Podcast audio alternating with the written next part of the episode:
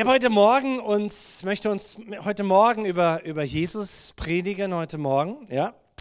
Und ähm, wir gehen einmal zurück in das Jahr 550 vor Christus. Und das ist meine Einführung. 550 vor Christus, also eine lange Zeit vor uns, da gab es einen Top-Politiker, einen Spitzenpolitiker, der als junger Jude, man schätzt so 18, 20 Jahre, von Jerusalem aus nach Babylon ins heutige Iran und Irak verschleppt wurde. Und ähm, er macht Karriere, er ist dort einer der Minister unter dem König und dort liegt er eines Abends auf seinem Bett in seinem Zimmer und bekommt von Gott einen ersten Traum. Später bekommt er mehr, aber einen ersten Traum für sich. Er bekommt da vier Weltreiche zu sehen in unterschiedlicher Art, vier Tiere. Es wird ihm dann auch erklärt, was das alles bedeutet. Und Daniel bekommt einen Riesenschreck. Was kommt da auf diese zukünftige, aus seiner Sicht zukünftige Welt hervor?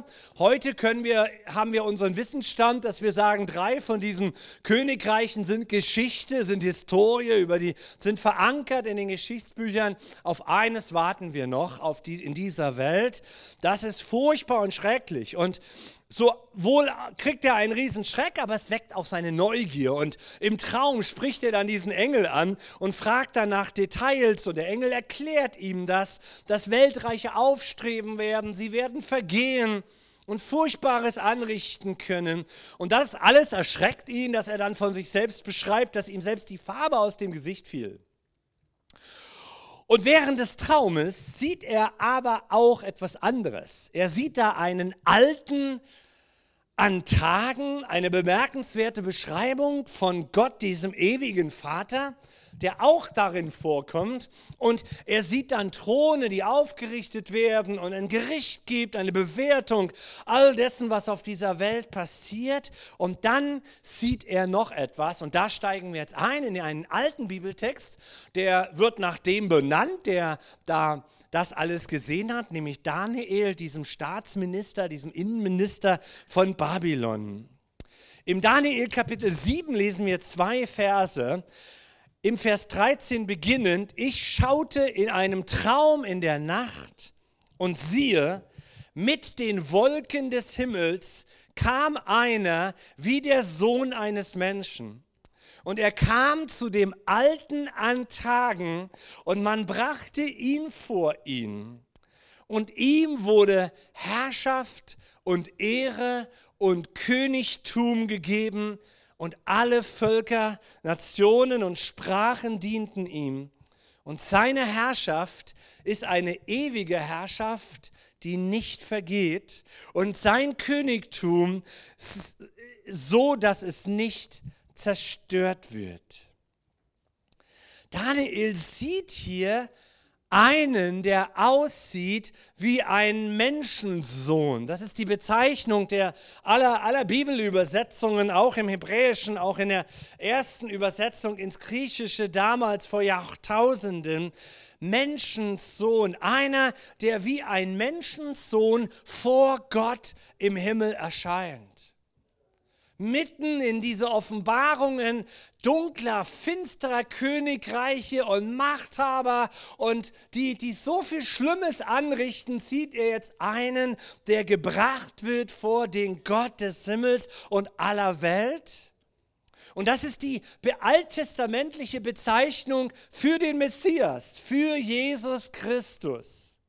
Eine Person, die Menschensohn benannt wird, die menschliches und Göttliches miteinander ewig repräsentiert.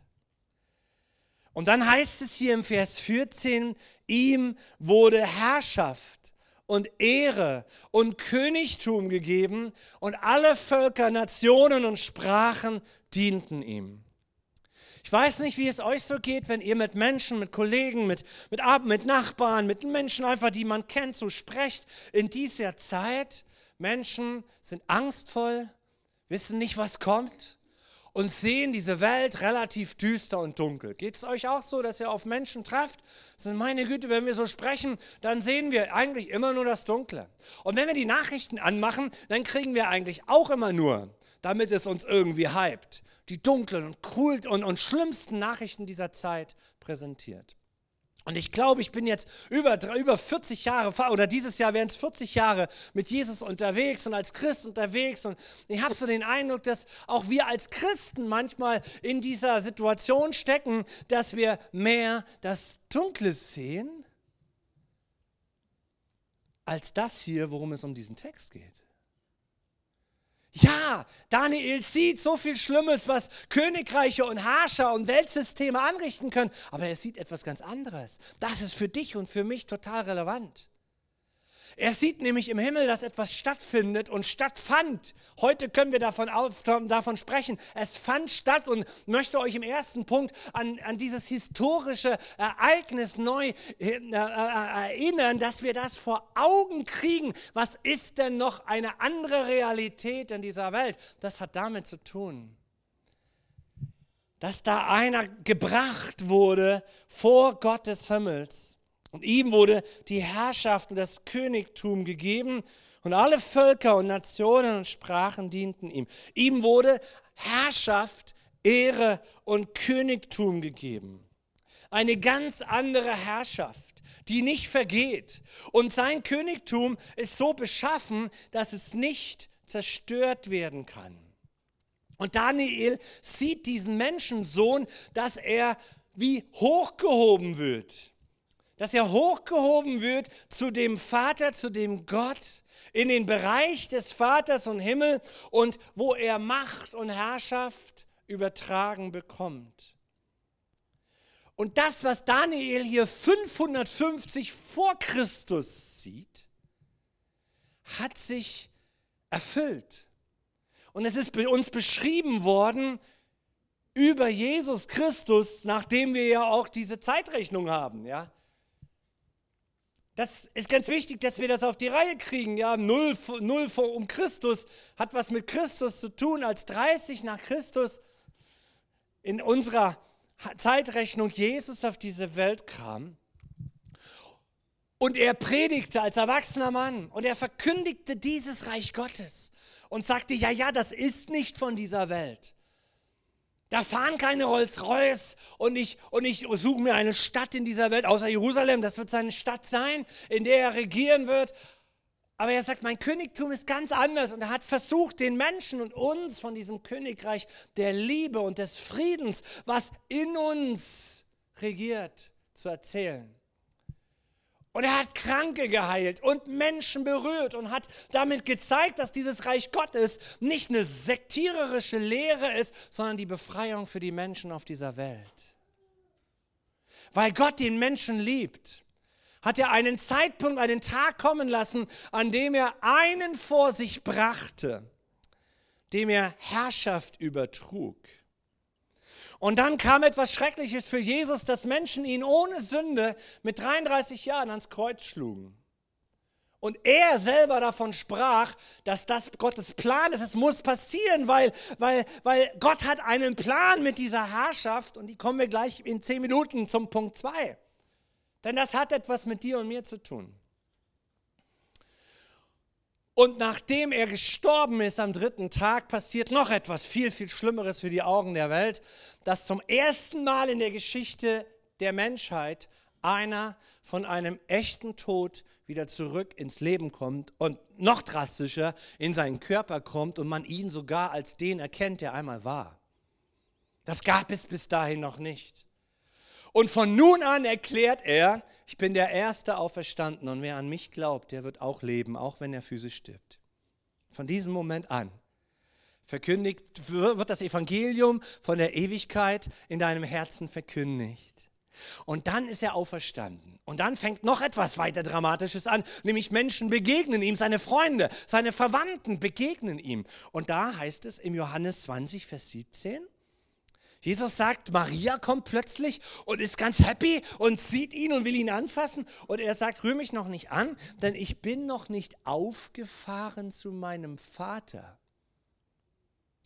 Geh aber hin zu meinen Brüdern und sag ihnen, ich fahre auf zu meinem Vater und zu eurem Vater, zu meinem Gott und zu eurem Gott. Und hier spricht Johannes über Jesus, dass er tatsächlich, wie Daniel es gesehen hat, hochgehoben wird, vor den Vater gebracht wird.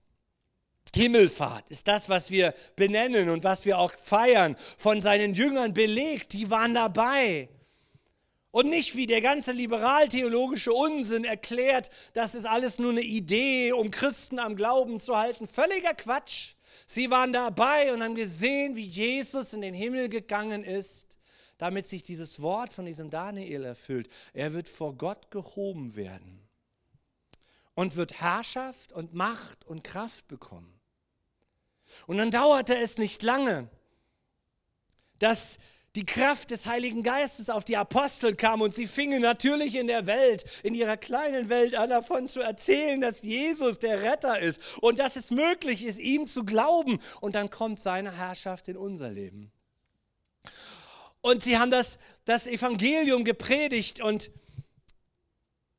dann heißt es bei Stephanus, da gab es dann auch Trouble und Leid und Schmerz und sofort Verfolgung. Und sie wollten ihn steinigen, die Juden wollten ihn steinigen, weil sie haben gesagt, das ist nicht, was wir wollen.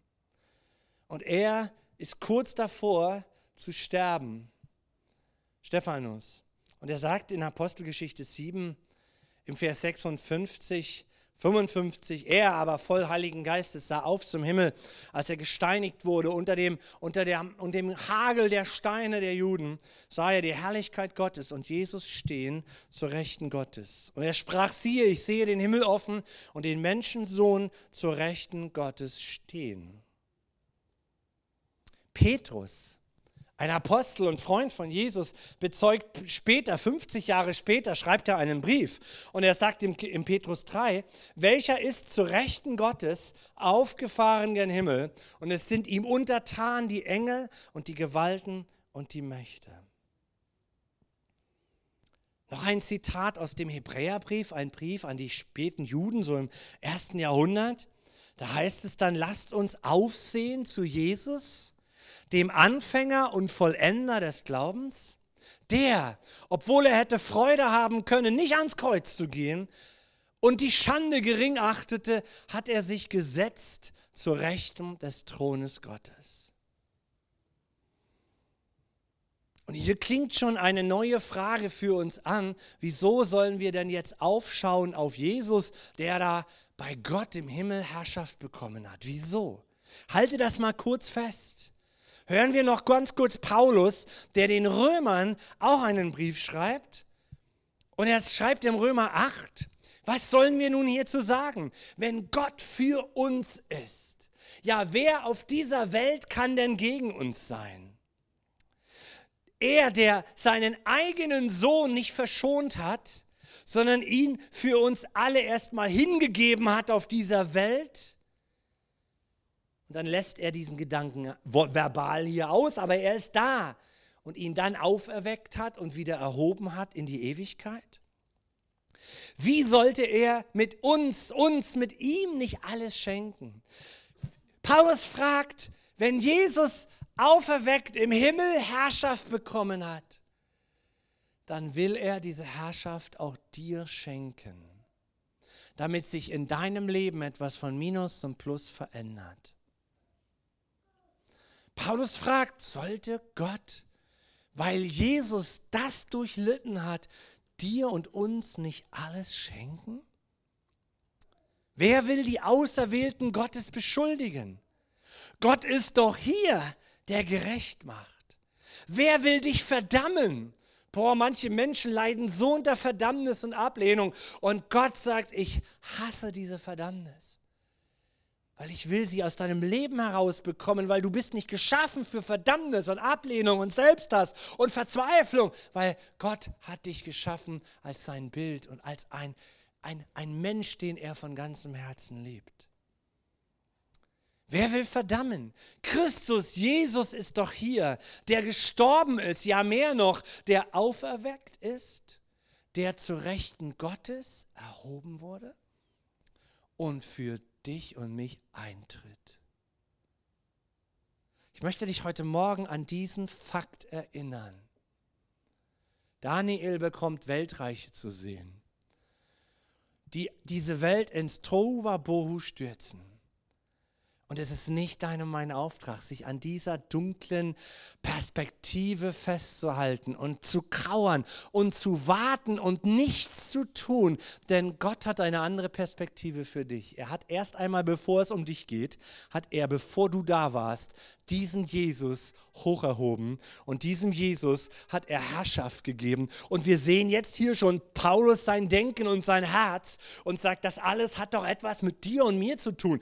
Jesus sitzt da nicht gelangweilt im Himmel und trinkt Kaffee, sondern er tritt für dich ein. Für dich an diesem Tag, morgen, wenn du wieder zur Arbeit gehst und whenever. Er tritt für dich ein. Was immer das heißt. Aber du sollst erstmal festhalten, da ist ein Gott im Himmel, der mich liebt.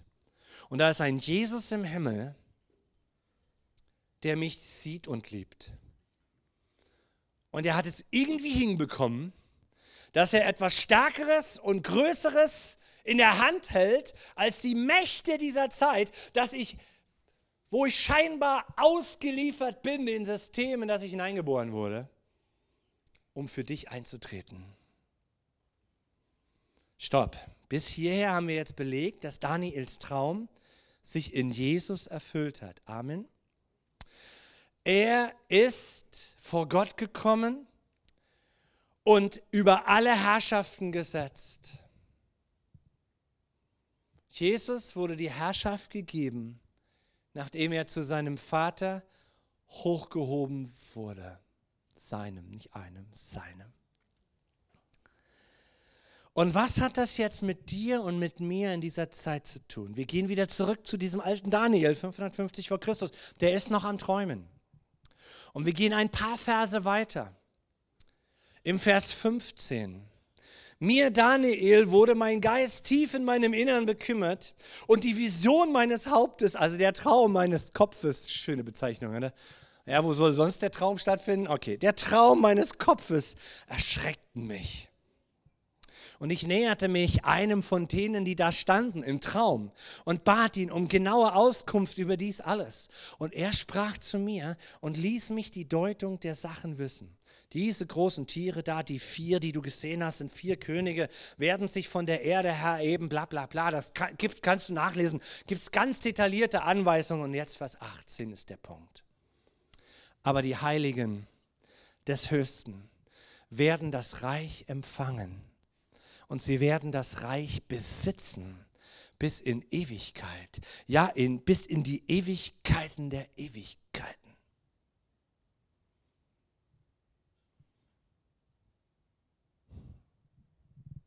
Die Heiligen des Höchsten, das sind Menschen. Menschen, die an Gott glauben und Menschen, die an Jesus glauben und Menschen, die Jesus von neuem innerlich geboren hat, in die er, Gott ist in der Lage, durch Jesus in jeden Menschen dieser Welt hineinzukommen und Ordnung zu bringen und Frieden zu bringen und die Schöpfung, die er geschaffen hat, für Ordnung wiederherzustellen, damit du mit ihm in dieser Zeit nicht alleine oder nicht mehr alleine lebst. So viele Menschen leben allein in dieser Welt und werden immer frustrierter. Ich habe letzten Sonntag darüber gepredigt, über immer mehr Studien, die belegen, dass, der, dass die ganzen Einflüsse von Katastrophen, was wir alles hören, etwas mit dem Menschen macht. Die Wissenschaftler sind verzweifelt weil sie können analysieren, aber sie können nicht helfen.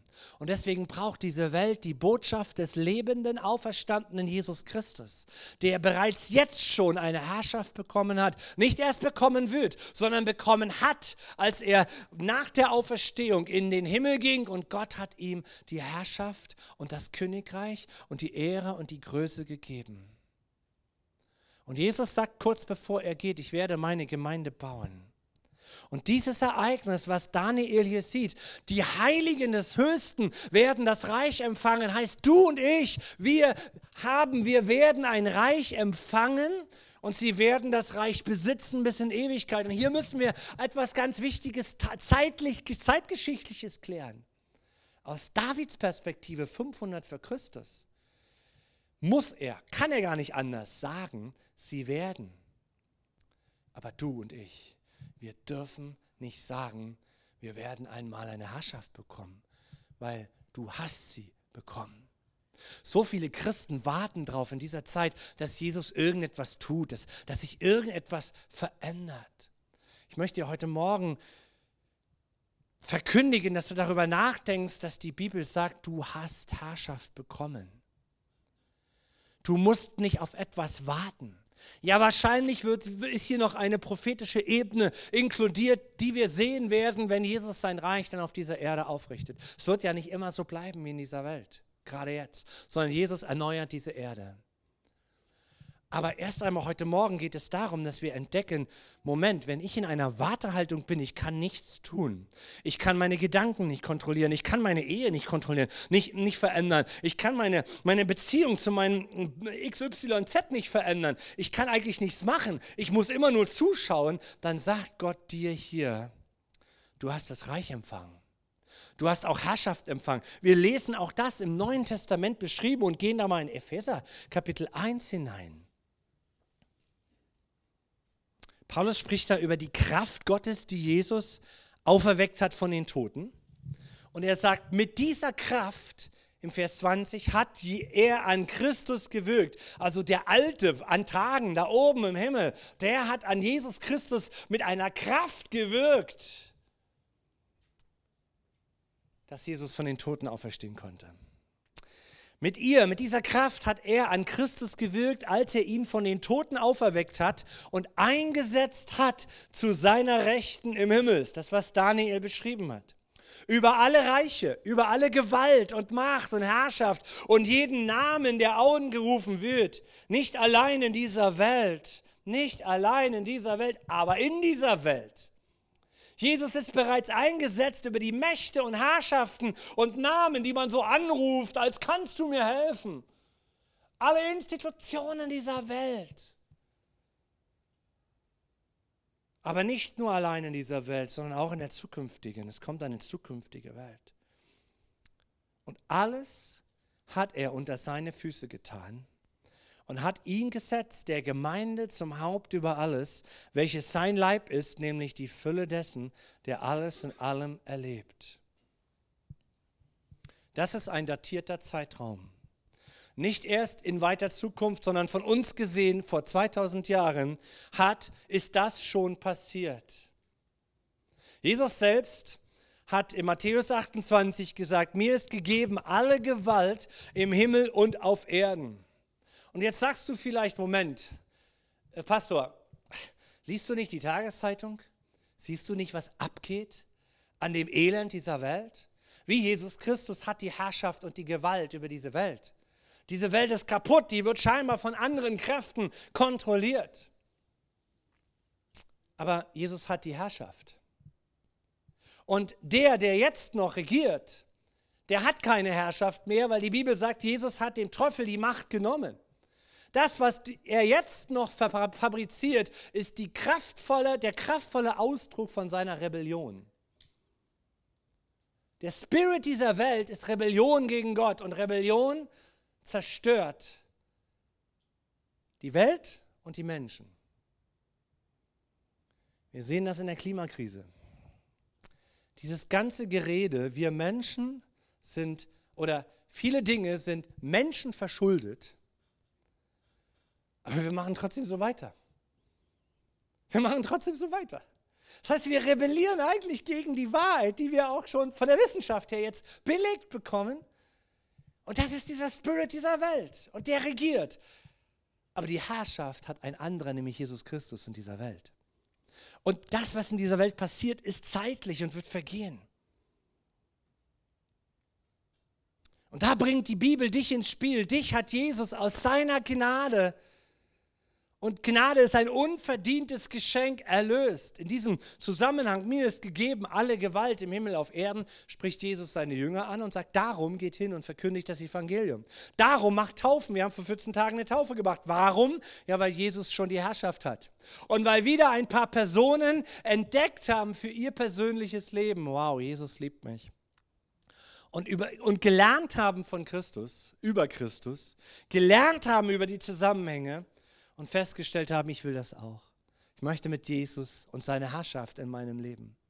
Und die Taufe ist wie eine Hochzeit. Ja, wer nicht vorher einen Prozess des Verliebtseins erlebt hat, für den ist die Hochzeit eigentlich sinnlos.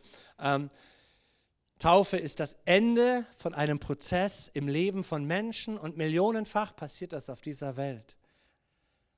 Dass sie ihn entdeckt haben, sich mit ihm angefreundet haben, seine Liebe geschmeckt haben und gesagt haben, Jesus, forever möchte ich mit dir leben. Und dann lassen sie sich taufen als ein Zeichen von etwas, was in ihrem Herzen abgegangen ist. Und das ist ein unverdientes Geschenk, dass du ihn lieben und ihm gehören kannst, dass du erwählt bist zu seinem Kind, Teil seiner Gemeinde zu sein. Ich hatte dieser Tage mehrere längere Gespräche, auch mit Kollegen hier aus der Stadt, die jetzt neu hergezogen sind, Jesusgläubige Pfarrer, und die jetzt erst einmal 20 Zentimeter Akten auf ihren Tisch bekommen, wie sie Kirchengebäude am Leben erhalten müssen. Und so ein junger Freund sagte mir dieser Tage, dafür bin ich gar nicht hier, das will ich doch gar nicht. Und da sehen wir, wir sind nach 1900 Jahren Kirchengeschichte an einem Punkt angekommen, wo wir entdecken, Kirche Jesu, das ist nicht Gebäude, das ist nicht in ein Gebäude gehen. Kirche Jesu ist, dass Gott in Menschen leben kann. Und natürlich treffen wir uns in Gebäuden, aber das Gebäude ist doch nicht wichtig, sondern dass Gott den Menschen küsst, dass Gott dich küsst. Das will ich jemandem sagen hier heute Morgen, weiß nicht, am Livestream oder hier. Ich habe den Eindruck, dass Gott dir sagt, du bist vielleicht zum allerersten Mal, sitzt du vor dem Livestream oder bist hier. Und Gott sagt, ich, ich sehne mich so danach, dass ich dich tief in deinem Herzen, in aller Keuschheit, ja, küssen kann. Dass ich dir, dich berühren kann als einen Vater, der dich liebt. Du bist nicht hier bei Zufall. Du bist hier, weil da ein Vater im Himmel sein Auge auf dich gerichtet hat und dir zeigen will, ich liebe dich von ganzem Herzen. Darf ich dich umarmen? Darf ich dich umarmen als dein Vater im Himmel? Und die Antwort liegt bei dir. Wir dürfen in diesem Zusammenhang entdecken, dass Jesus die Herrschaft hat. Und dass dann etwas losbrach, nennen wir der Beginn der Kirchengeschichte. Menschen zogen aus, predigten das Evangelium, nahmen alle Konsequenzen in Kauf. Die allermeisten Apostel wurden hingerichtet. Und sie sagten, das bin ich wert, das bin ich würdig.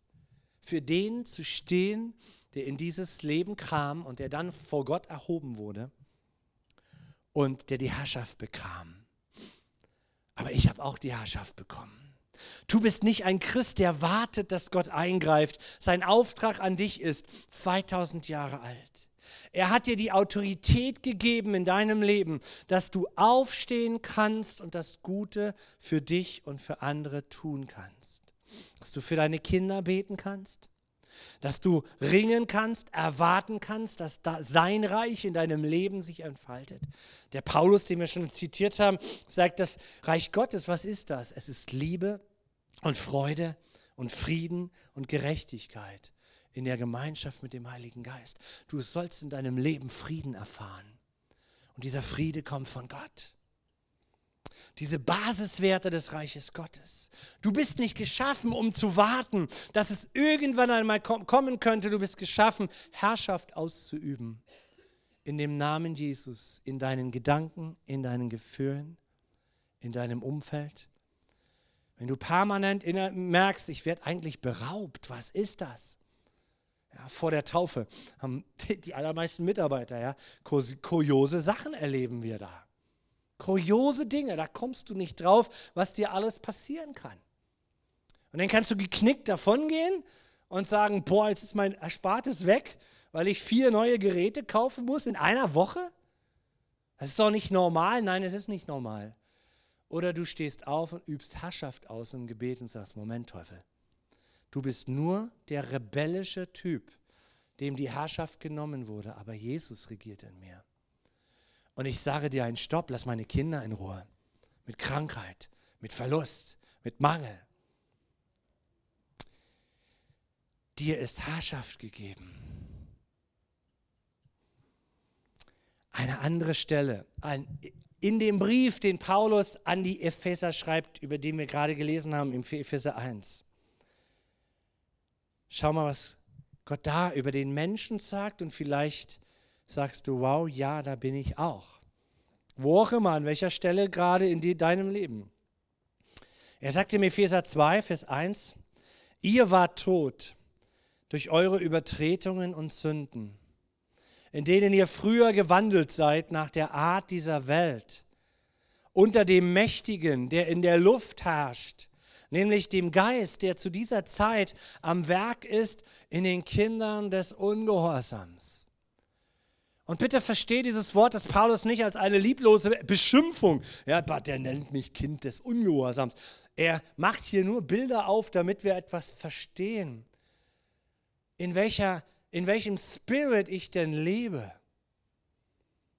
Früher bin ich gewandelt ohne Kontakt mit diesem ewigen Gott. Ich habe einfach versucht, mein Bestes zu geben und ich bin so oft gescheitert. Menschen haben mit mir Dinge machen können, weil ich einfach keine Kraft hatte, dem zu widerstehen. Und Paulus nennt diese, die Menschen Kinder des Ungehorsams, weil wir diesem Ungehorsam Gott zu folgen ausgeliefert waren. Er will dich gar nicht beschimpfen, er will es nur skizzieren.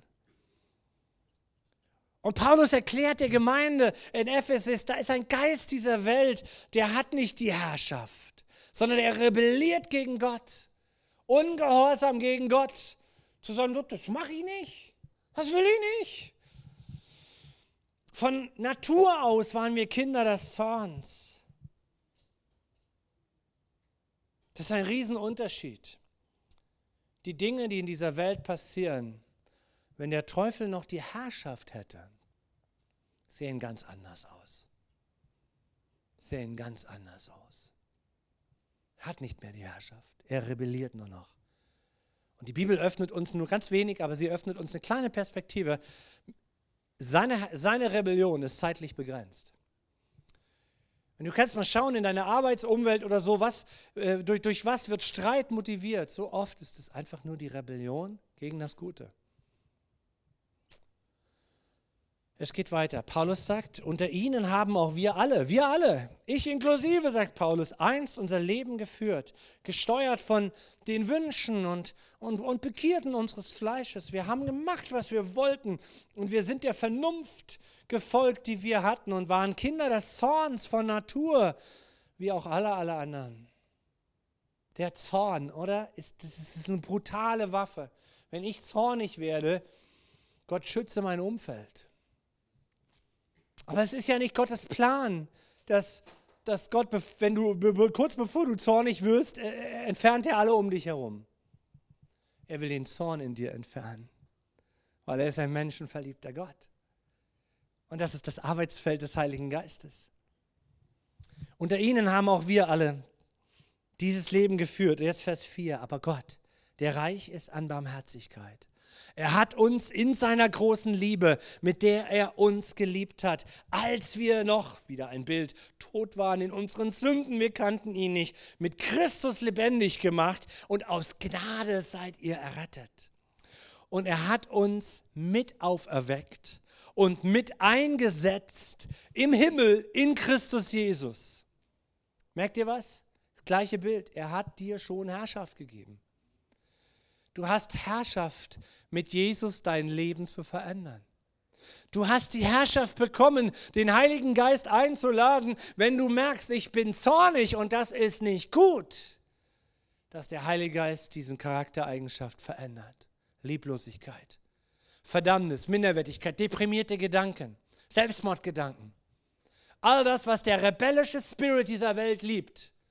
Du hast Macht bekommen von Jesus aufzustehen und zu sagen, Heiliger Geist, bring du Ordnung in meine Gedanken, Ordnung in mein Inneres. Und aus der Ordnung Gottes kommt Frieden und Freude und Freiheit im Heiligen Geist. Das Leben mit Gott ist ein Prozess, dass wir immer mehr Licht bekommen durch das Licht Gottes.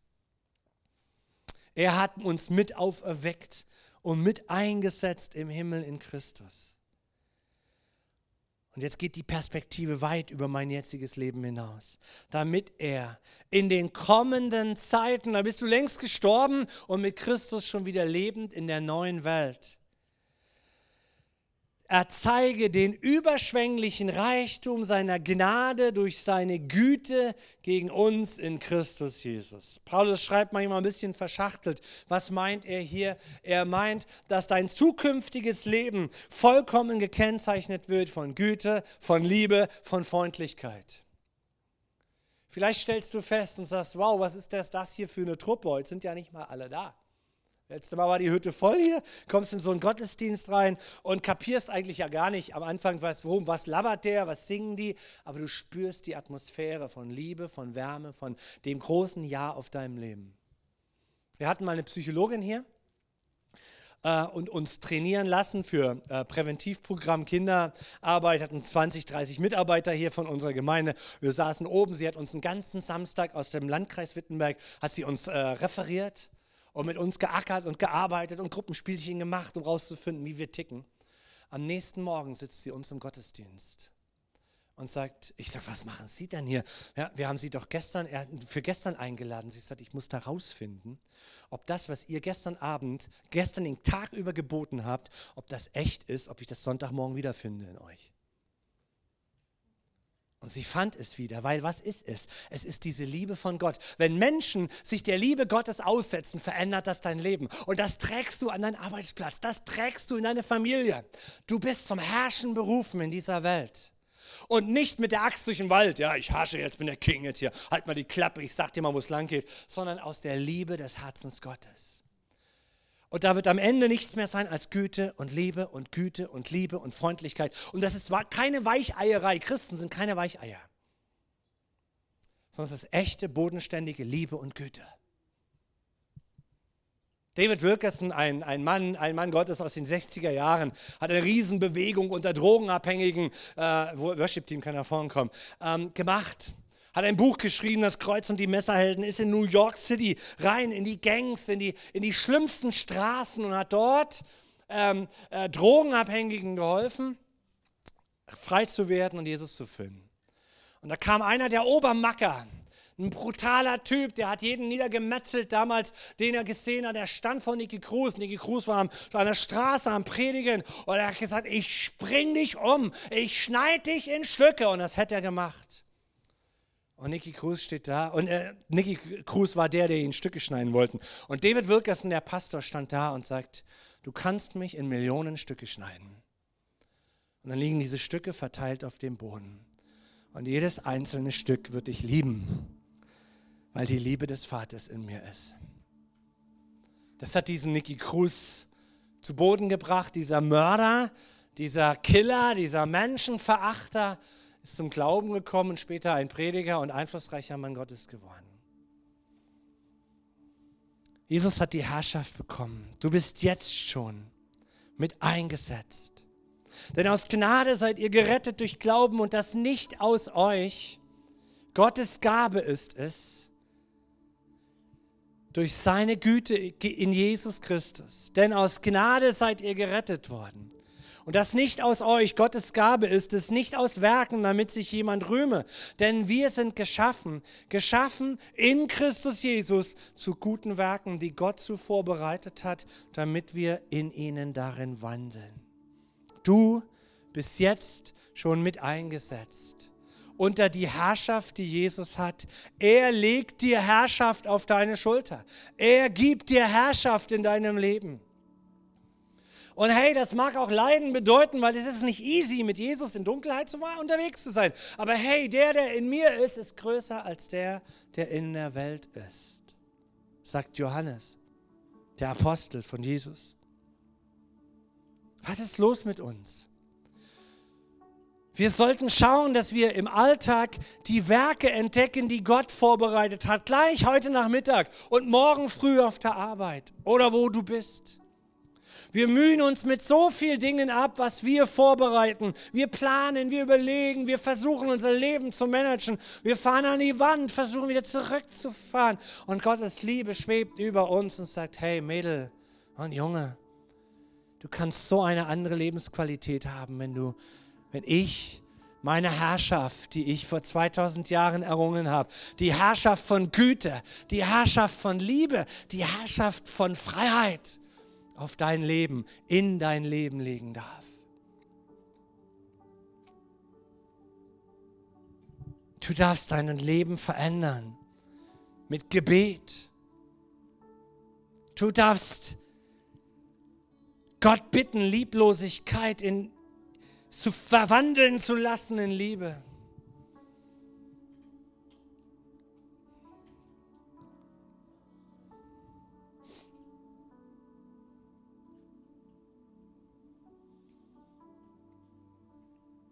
Jesus, wir lieben dich.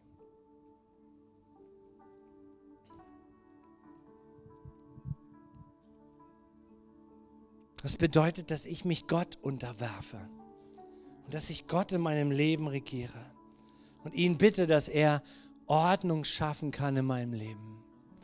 So viele Menschen, so viele Dinge sind in meinem Leben ungeordnet. Und Gott möchte Ordnung schaffen in meinem Leben, möchte mit mir über Prozesse sprechen in meinem Lebensalltag, wo Veränderungen stattfinden soll, damit ich freier werde damit ich den Wert meines Lebens wieder entdecke. Ganz nebenbei, einige Verse vorher in dem, in dem Epheserbrief äh, sagt Paulus, ich bete, dass Gott euch die Augen öffne, dass ihr all das erkennt. Wir erkennen das unter dem Alltagsleben so oft nicht, wozu wir berufen sind. Wir sind zur Herrschaft berufen. Dass die Werte des Reiches Gottes dein Leben verändern und berühren. Und dass ich auch umkehre und sage, Gott, es tut mir leid, ich habe wieder Fehler gemacht. Fehler gehören zu meinem Leben.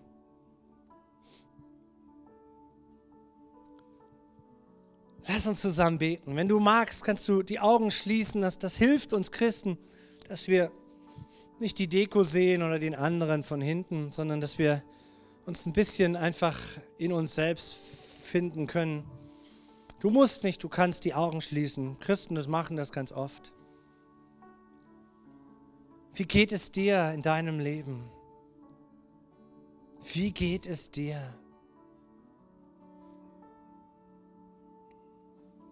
Wenn ich meine Herrschaft meine Vollmacht nicht erkenne, werde ich nichts tun.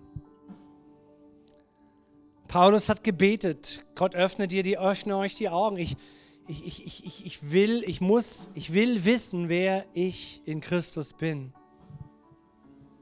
Wie geht es dir? Wo stehst du gerade heute Morgen? Wo fehlt es dir in deinem Leben gerade jetzt, heute hier?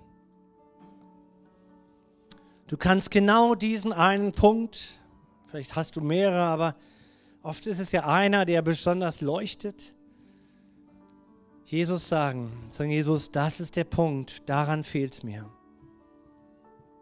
Kannst du bitte kommen und mein Leben in Ordnung bringen? Das ist alles. Beten heißt, ich spreche mit Gott, mit diesem Herrn, diesem Alten an Tage, der seinen Sohn Jesus gegeben hat, der heute nur darauf wartet, dass du ihn einlädst. Und er kommt, weil Jesus lebt kann er jetzt kommen und ist da. Das ist die Botschaft des Evangeliums. Das ist der Kern, um das wir uns kümmern wollen, um den wir uns kümmern wollen als Kirche Jesu. Wie kann Gott mein Leben in Ordnung bringen? Wie kann ich wachsen mit ihm? Wie kann ich unterwegs sein mit ihm? Wie, wie geht es dir heute Morgen? Bei der Predigtvorbereitung stand ich dann da und sagte, Jesus, vergib mir, wo ich deine Herrschaft in meinem Leben nicht ergriffen habe, wo ich selbst gewurschtelt habe, wo ich selbst versucht hatte, gegen was zu kämpfen, was, was größer ist als ich. Aber du hast mir noch deine Herrschaft gegeben. Lass deine Herrschaft um sich greifen in meinem Leben, in unserem Leben, Herr. Jesus, wenn wir in diese neue Woche starten, nimm doch diese Worte, die hier verkündigt wurden heute Morgen und mach sie uns ganz plausibel in unserem Alltagsleben. Du willst, dass wir mit dir herrschen in diesem Leben. Nicht mit der Axt im Wald einfach der Boss sind und arrogant, sondern dass wir uns demütigen. Es geht nicht um, um Selbstprofilierung. Es geht, dass wir deine Liebe, deine Kraft, deine Weisheit freisetzen in unserem kleinen und großen alltäglichen Dingen. Jesus, wir laden dich ein. Heiliger Geist, wir laden dich ein. Und ich möchte dich einladen, ihn einzuladen. Gerade jetzt hier. Wir wollen gleich das Schlusslied singen.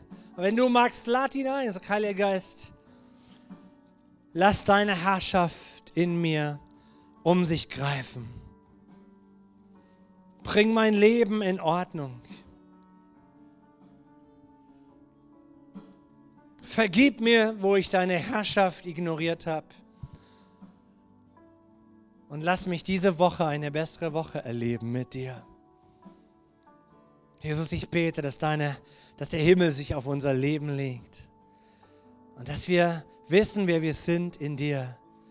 Du hast uns Herrschaft gegeben im Gebet, dein gutes Wort der Wahrheit über unserem Leben auszusprechen und sich dann hinzusetzen und zu warten, dass es passiert. Weil du bist nicht ein Gott der Worte, sondern der Taten in unserem Leben. Du willst Frieden und Freiheit und Gerechtigkeit in unser Leben bringen. Tu es überall. Ich segne jeden Einzelnen mit deinem Wort dass es zum Leben hervorkommt in Jesu Namen. Hey, lass uns zusammen aufstehen. Lass uns dem Heiligen Geist Raum geben. Lass uns ihn einladen. Vielleicht möchtest du noch Gebet von jemandem für ein Problem, das du gekommen bist, mit, mitgebracht hast heute Morgen. Dann darfst du gern nach dem, nach dem Schlusssegen hier nach vorne kommen. Hier ist immer Raum, hier sind Mitarbeiter, die gerne dir zuhören, mit dir beten wollen.